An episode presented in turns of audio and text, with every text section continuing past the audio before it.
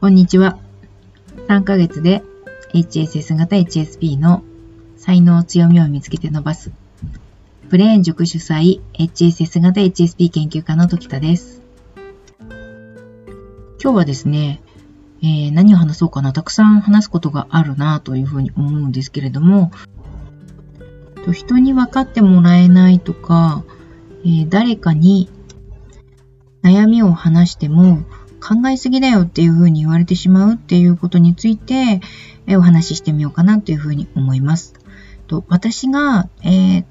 考えすぎだよっていうふうに言われたことがありましたし、そのことをまずお話しした上で、HSS 型 HSP の方たちが考えすぎだよ、どう克服したらいいのかっていうことについて少しお伝えしたいと思います。まずですね、私があの、16年間お店をえー、個人事業でやってきたんですね。えー、そのお店のパートさんが S さんという方がいらっしゃってですね、S さんとても親切で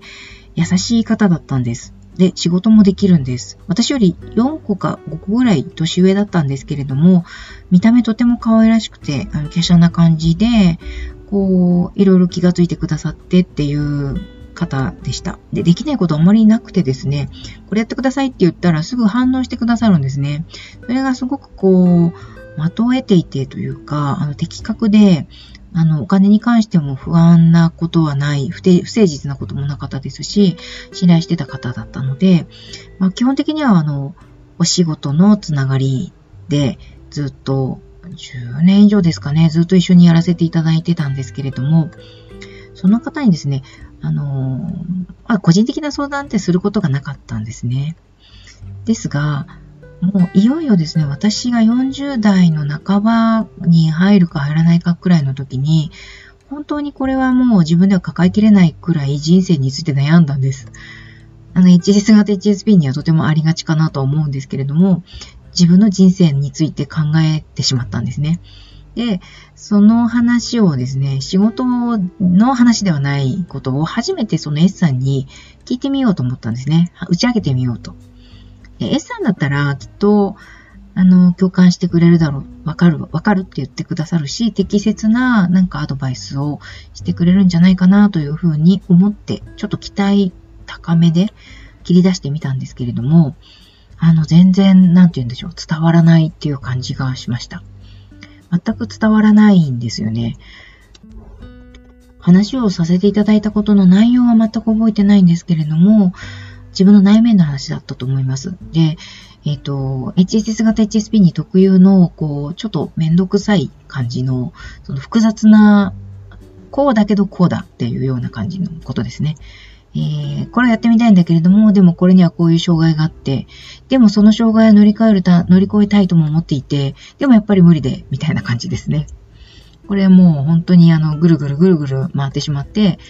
えー、っと、犬が自分の尻尾を追いかけてるみたいなぐるぐるした状態になっちゃうわけですよね。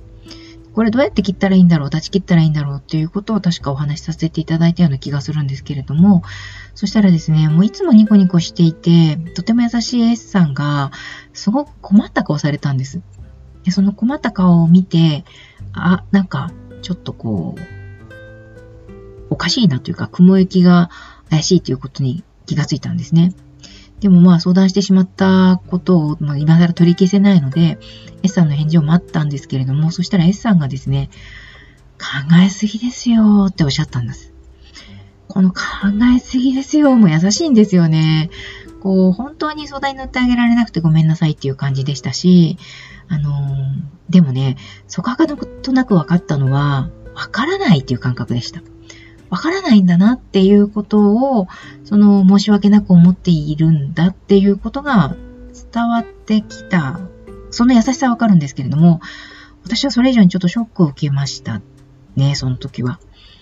あの、S さんでさえわからないんだっていうショックだったんです。なので、えー、まあ、S さんその後ですね、私のそういう悩みに関して、あの、こうしたらいいんじゃないか、したらいいんじゃないかっていうことをいくつか教えてくださったんです。例えばカウンセラーさんを、カウンセリングルームが、あの、近くにこういうのありましたよ、だとかっていうような情報をくださったりとかですね。その後も、あの、別の日にお会いした時は大丈夫ですか？みたいな風な声かけをしてくださったりするんですね。とても優しいんです。でも、共鳴共感はなかったです。で、そのことでですね、後から分かったんですけれども、絶対的に分かり得ないんだなっていうことなんですね。HSP からしてみたらいつもそうやってぐるぐる考えてますし、深く、えー、っと、深く考えてますし、様々なことをキャッチして、情報キャッチしてますので、あの、情報の量がそもそもとても多いんですね、脳の中の。そのことと、あの、人の、人が良いということを私は混乱、混同していたみたいで、おそらく S さんは非 HSP ですし、非 HSP のご家族を持たれていて、なんかこう、でもこう、ご、ご両親が優しかったんじゃないですかね。とてもこう雑なところがなくて、何でもこう受け入れてくれそうな感じの方なんですよね。で、実際その私の内面の悩み以外のことはもうきちんと受け止めてくださってましたから、仕事はすごく順調でスムーズだったんですね。ので、ついこう自分の内面のことも分かってもらえるだろうと思って期待して言ってしまったんですが、そうではなかったと。それが分かったのはですね、HSP のことを、あのー、知ってからです。特に、あの、HSP、HSS 型 HSP の方たちに向けてのカウンセリングセッションをだいぶやってからだったかもしれません。あの、違いっていうものがこんなに大きい違いがあるんだっていうことに気がついてから、S さんを責めるのはお門違いだったんだなと。S さんは S さんでとてもこう真剣に取り組んでくださってたんですね。ですが私はその S さんが分かってくれなかった子っていうことにただただショックを受けてしまったんです。で、もちろん当時も S さんを責めるつもりは全くなかったんですが、S さんに罪悪感を抱かせてしまったっていうことで、あの、自分を責めましたし、あんなこと言わなきゃよかったっていうふうに、もちろん口から出てしまった言葉は取り返しがつかないんですけど、めちゃくちゃ後悔もしました。それからなんかちょっとギクシャクしてしまったんですよね。あの、すごく順当に物事が運んでいたのは、私が内面を話さなかったからだったんだっていうことに、話してから分かったんです。ですね。ここから分かるのは、HSP と非 HSP には、本当に深くて大きな壁、溝ですね、があるっていうことなんです。アーロン先生がえっ、と、HSP と非 HSP の違いっていうのは、うんと、男女の違いよりも大きいんですっていうふうにおっしゃられて、書かれてたのかな？と思うんですけれども、まさにそういうことだと思います。えっ、と、どういうことかというとですね、非 HSP は大多数なんですよね。80%が非 HSP だっていうふうに言われてますが、大多数の非 HSP には考えもつかないようなことを HSP は考えているし、感じ取っているっていうことなんです。かつてですね、私のところに、あの、潜在意識の、えっ、と、セラピーを学びに来てた方の中に、えっと、見えないものが見える方がいらっしゃったんですね。で、その方が、あの、私のそのそばに猫が見えますみたいなことをおっしゃられたことがあったんですけれども、その私には見えないわけですよ。そして猫を飼ってまないですし、猫に関して何らかのそのエピソードがあるわけでもないんですね。ですが、その方が、えっと、あと北さん猫いますよみたいな風なことを、あの、切り出された時に、えー、ちょっと待ってよっていう、それは、なんていうの、言わなくてよくないみたいな感じの気持ちになったことがあったんですけれども、それと同じ構造なんじゃないかな。HSP と非 HSP の認識の違いって多分それと同じ構造なんじゃないかなと思うんですね。つまり、非 HSP からしてみたら、HSP の見えてるものは見えないんです。